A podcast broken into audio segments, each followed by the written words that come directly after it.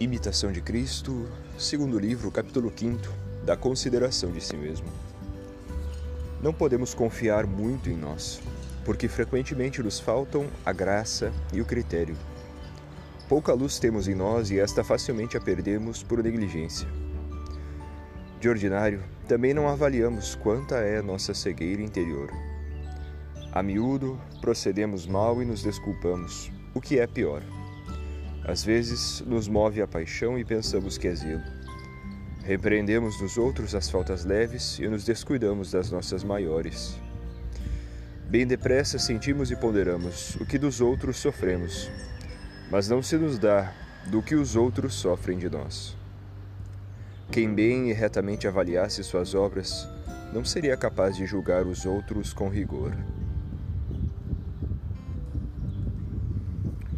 O homem interior antepõe o cuidado de si a todos os outros cuidados, e quem se ocupa de si com diligência facilmente deixa de falar dos outros.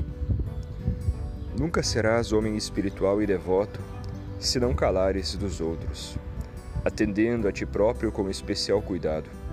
Se de ti só e de Deus cuidares, pouco te moverá o que se passa por fora. Onde estás quando não estás contigo? E depois de tudo percorrido, que ganhaste se esqueceste de ti mesmo? Se queres ter paz e verdadeiro sossego, é preciso que tudo mais dispenses, e a ti só tenhas diante dos olhos.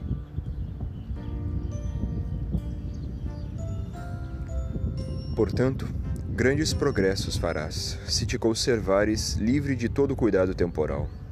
Muito te atrasará o apego a alguma coisa temporal Nada te seja grande, nobre, aceito ou agradável, a não ser Deus mesmo, ou o que for de Deus.